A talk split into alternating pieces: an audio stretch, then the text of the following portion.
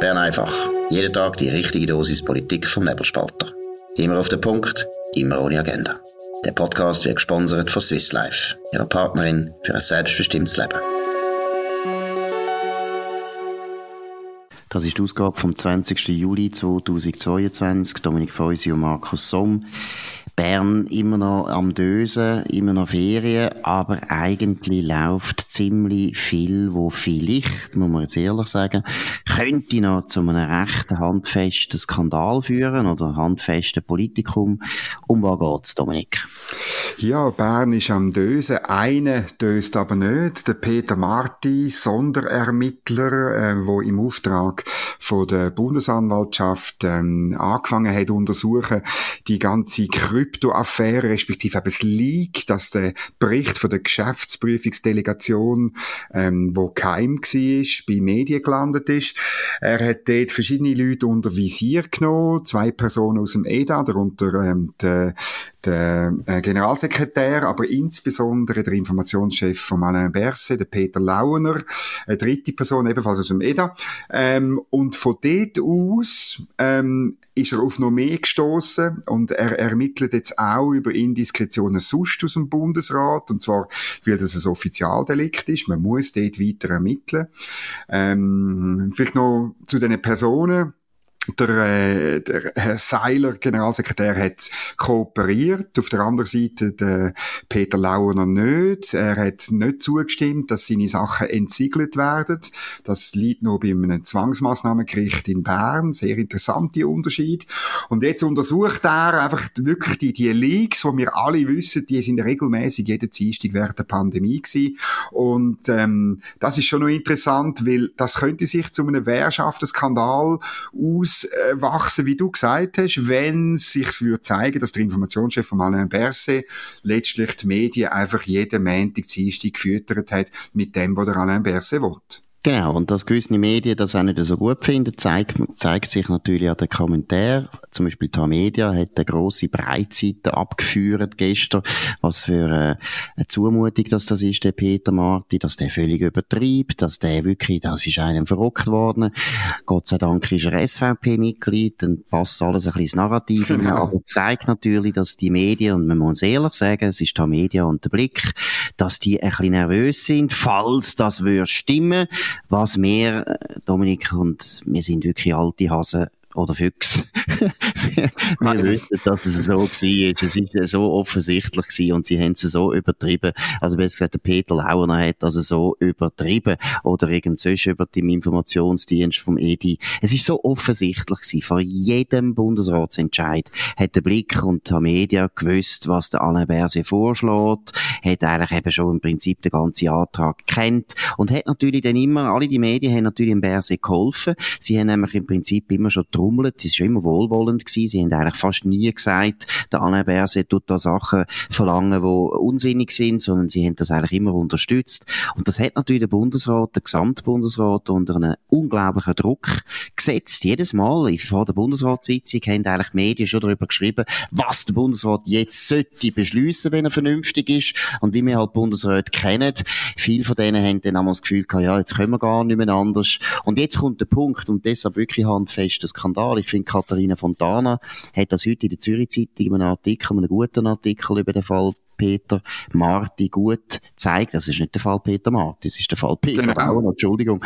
Nein, dass nämlich dann wirklich darum geht, dass eine Regierung manipuliert worden ist. Und wenn mhm. natürlich nachgewiesen werden kann, dass der Informationschef von einem Departement versucht hat, Beschlüsse von der Regierung, von der gesamten Regierung zu beeinflussen, indem dass er eben Medien selektiv informiert hat, dann ist das ein handfester Skandal. Und das ist dann ein bisschen mehr und ein bisschen gefährlicher für Daniel Berset als seine äh, Privatflugzeuge, Ausflüge auf Frankreich, wo irgendwo noch in die humoristische Abteilung gehört. Nein, wenn man das kann anweisen, wenn der Peter Marti kann anweisen, da hat ein Informationschef eindeutig seine Aufgabe enorm extensiv interpretiert zum Schaden vom Land, zum Schaden von guten Entscheid von unserer Regierung, dann würde ich sagen, dann ist gut Nacht, Anne Berse.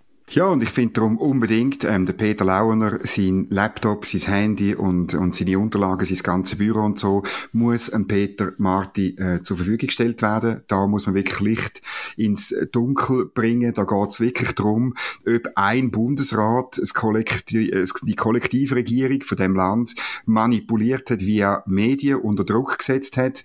Äh, und, und, und das wäre das wäre eine Staatsaffäre. Da hätte im Bundesrat nicht nur das Kollegialitätsprinzip äh, gebrochen, sondern er hätte schlicht und einfach nicht begriffen, wie das in dem Land Politik gemacht wird. Und das wäre, ähm, meiner Ansicht nach müssen wir dann wirklich sagen, dann ist es definitiv äh, Zeit zum Gehen. Du hast noch vielleicht noch eine kleine Reminiszenz zu, wie nervös man bei Tamedia ist. Beim Blick im Übrigen ist man ganz komplett ruhig in dieser Sache, oder? Und äh, Tamedia fährt eine andere äh, Sache, du hast es erwähnt, gestern der grosse Kommentar, Peter Marti geht zu weit, oder? Und ähm, es ist nur acht Tage her, da hat die gleiche Redaktion, ähm, wo es um einen Untersuchungsbericht zum F-35-Kampfjet gegangen ist, gesagt, die Finanzkontrolle müssen wir stärken und nicht schwächen. Sie müssen noch mehr herausfinden, wie der Deal gelaufen ist. Wir müssen mehr untersuchen, wir müssen dort Licht ins Dunkel bringen. Und das ist schon lustig, wenn man die beiden Schlagzeilen, ich tu sie unten dran verlinken, nebeneinander liest, von der gleichen Redaktion. Und es ist klar, man ist bei Tamedia wahnsinnig nervös, weil man eigentlich die ganze Corona-Berichterstattung aus Bern hat man, äh, hat man auf diesen Indiskretionen aufgebaut. Und man hat nie, man hat, du hast es gesagt, man hat es nie kritisch hinterfragt. Man ist nie auf die Spur gegangen, ob man nicht echt selber manipuliert wird. Oder? Das ist ja die erste Manipulation, ist die von den Medien und zum Zwecke der Manipulation des Bundesrates.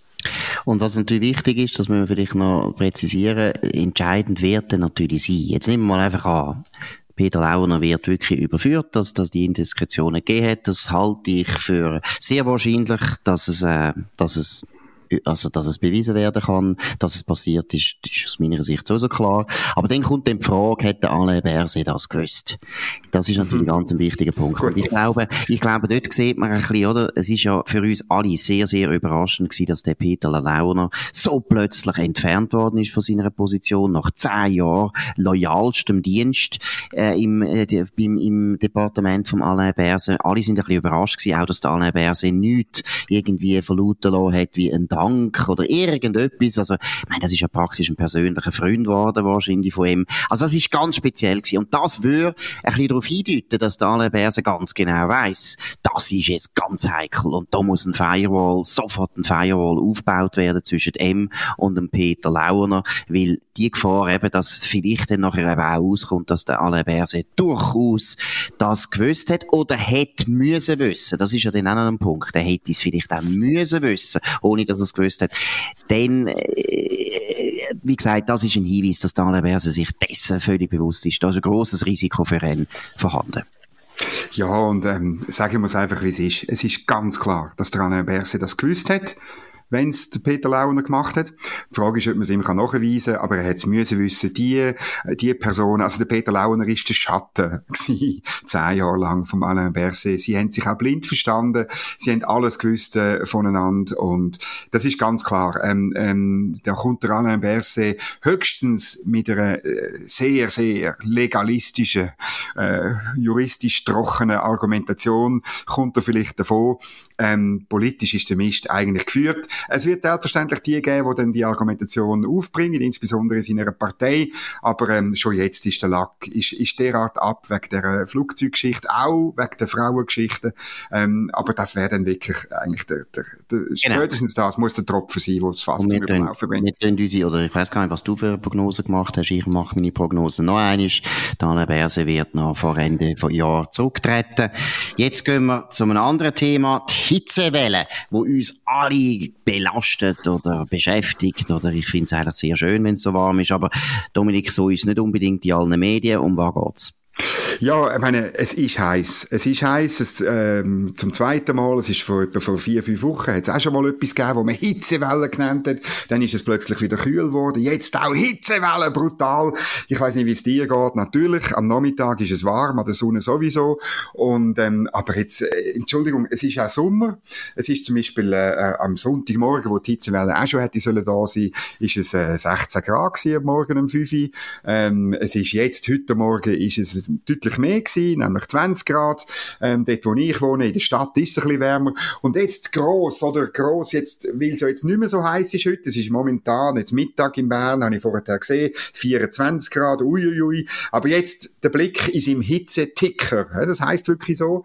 Jetzt kommen die heftigen Hitzegewitter, die über die Schweiz ziehen. Äh, Im Moment tröpfelt es gerade in Bern, es hat ein bisschen blitzgt, es hat ein bisschen donnert. Ja, das ist, Entschuldigung, das ist Sommer, es ist heiß, zwischendurch gewittert es.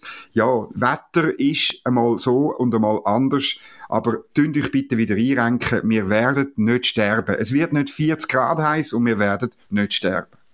Genau, und das ist halt wirklich, muss ich sagen, und auch ein bisschen selbstkritisch sagen, das ist das Problem vom News-Business. Äh, Menschen hören äh, nicht lieber, das ist falsch gesagt, aber sie hören mehr, wenn man negative Nachrichten bringt, als wenn positive Nachrichten kommen.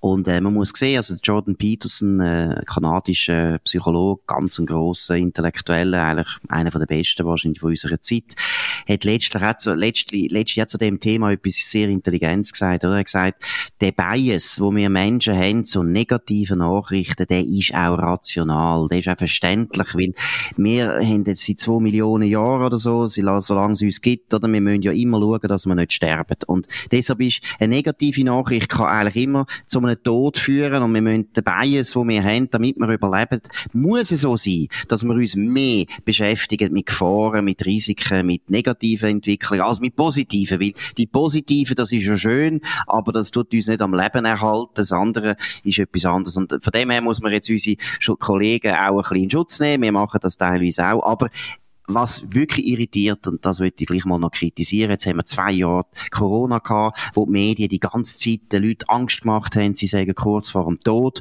und kaum ist Corona vorbei, sieht man erstens, dass es eigentlich noch nicht ganz vorbei ist für viele Journalisten, das erste. Und das zweite ist, kaum ist das vorbei, probieren sie es wieder mit dem Klima, dass die Leute einfach nur Angst haben und das Gefühl haben, äh, und um da geht's nicht, wir reden um eine Klimaerwärmung, jetzt nach IPCC, Bericht von 1 bis 1,5 Grad in den nächsten 100 Jahren das ist nicht so dramatisch, dass wir wirklich Todesängste ausstehen, aus, äh, aus, aushalten.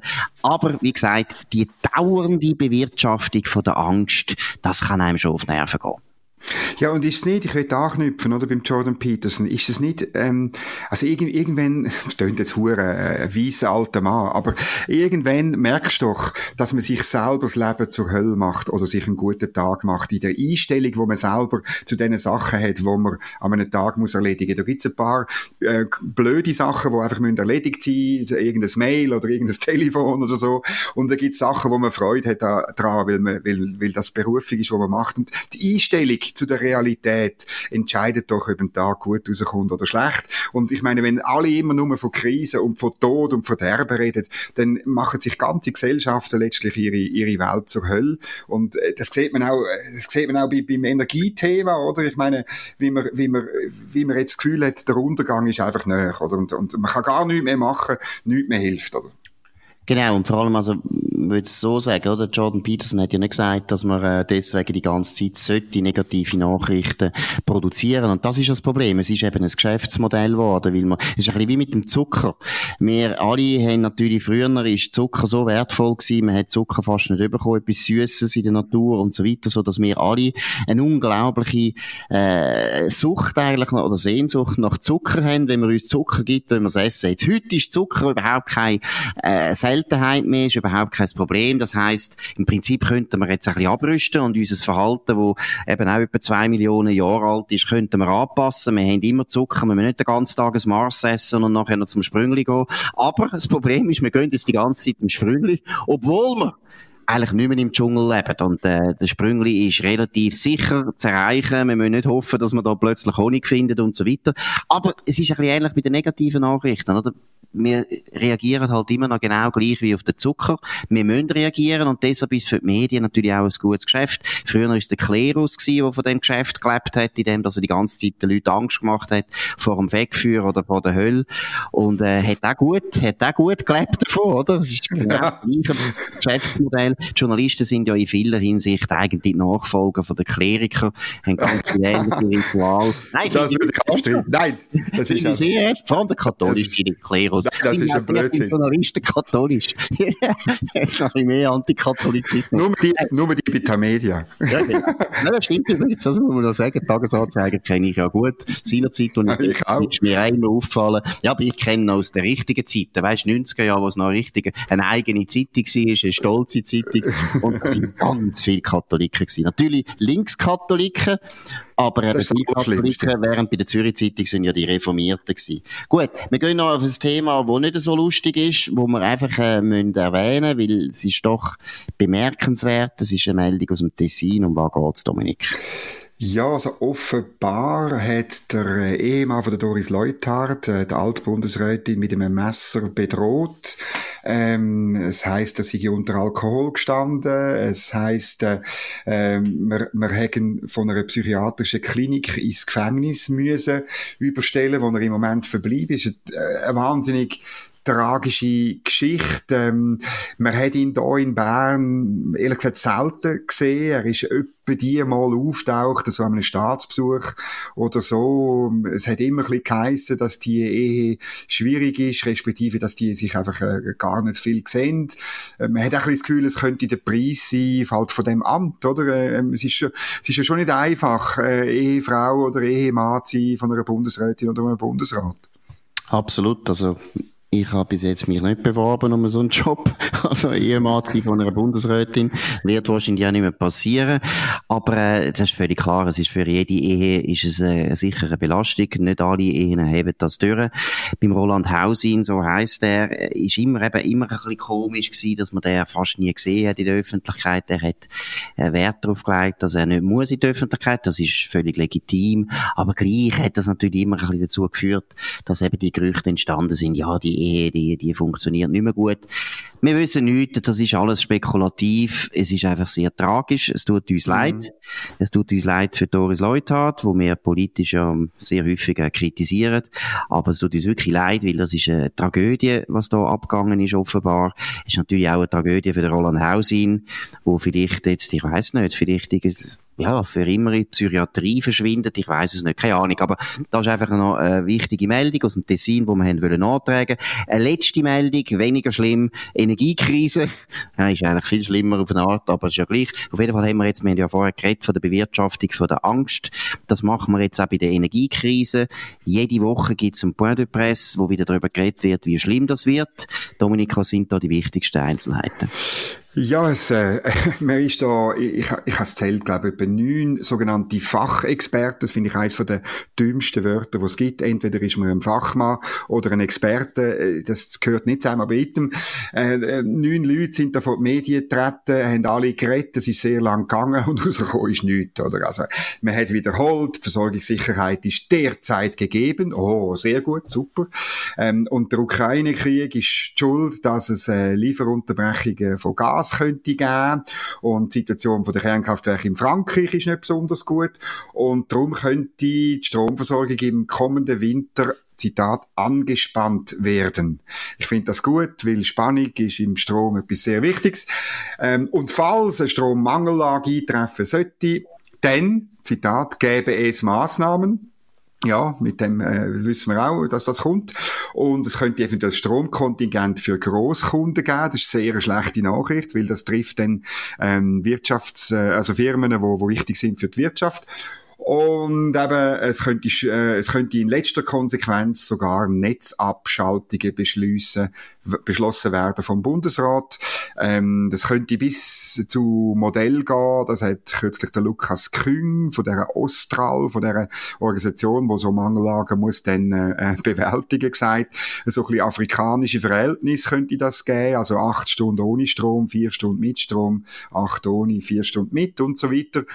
Ähm, aber auch das ist alles nicht neu, aber ich finde auch jetzt die, die, falls das wirklich dann wöchentlich soll durchgeführt werden, ich finde das einfach ein Blödsinn. Absolut. Und eben, es tut einfach die Leute wahnsinnig beunruhigen. Wir planen im Nebelspalter, auch in dem Sinn, dass wir wirklich mal einfach äh, zusammenfassen, was man eigentlich kann machen kann, weil man muss sich vorbereiten, würde ich auch sagen. Es ist klar, die Energiekrise kommt. Wir haben lange davon geredet. Wir haben schon damals, kannst du dich erinnern, Dominik, wo wir die Energiestrategie bekämpft haben bei der Basel Zeitung, wir haben dort schon gesagt, es kommt, es kommt nicht gut. Exakt. Das alles nicht auf. Wir haben Recht bekommen. Leider haben wir Recht bekommen. Ich glaube, die nächsten paar Tage werden interessant, vor allem mit Blick auf Deutschland. Weil in Deutschland wird sich jetzt entscheiden, ob äh, die Russen wieder liefern. Die, die sogenannte Wartung von diesen Pipelines ist eigentlich jetzt fertig und äh, die Russen sollten jetzt bald wieder neues Gas schicken. Jetzt sind natürlich alle in Deutschland sehr gespannt, ob das äh, kommt oder nicht. Wir sehen es dann, was der Putin da beschließt, weil das ist natürlich Teil von seinem Krieg jetzt. Ist, äh, ist sehr offen, was da rauskommt. Ja, Dominik? Ist einfach, ist einfach absurd, weil eigentlich habe ich noch im Kopf, hat man doch in der EU gross verkündet, man will russisches Gas sanktionieren und aussteigen und sofort kein, kein Gas mehr beziehen. Und jetzt sieht man, wie es eigentlich völlig anders Absolut. ist. Das sind leere Drohungen gewesen, es ist gerade umgekehrt. Und auch das hat man eigentlich schon lange gewusst. Man hat die Politik von den Deutschen schon lange, sicher seit zehn Jahren, kritisiert, vor allem die Amerikaner haben das kritisiert, sind dann für blöd hingestellt worden, die Deutschen haben weitergemacht. Schauen wir mal in den nächsten Tagen, was passiert. In dem Sinn ist das gewesen, Bern einfach vom 20. Juli 2022. Und ich freue mich Markus Somm auf nebelspalter.ch. Ihr könnt uns abonnieren auf nebelspalter.ch, aber auch auf Spotify oder Apple Podcasts. Könnt uns weiterempfehlen, könnt uns vor allem bewerten. Das ist ganz wichtig. In dem Sinn wünschen wir einen schönen Abend. Wir hören uns morgen wieder zur gleichen Zeit auf dem gleichen Kanal. Das war Bern einfach, immer auf den Punkt, immer ohne Agenda. Gesponsert von Swiss Life, ihrer Partnerin für ein selbstbestimmtes Leben.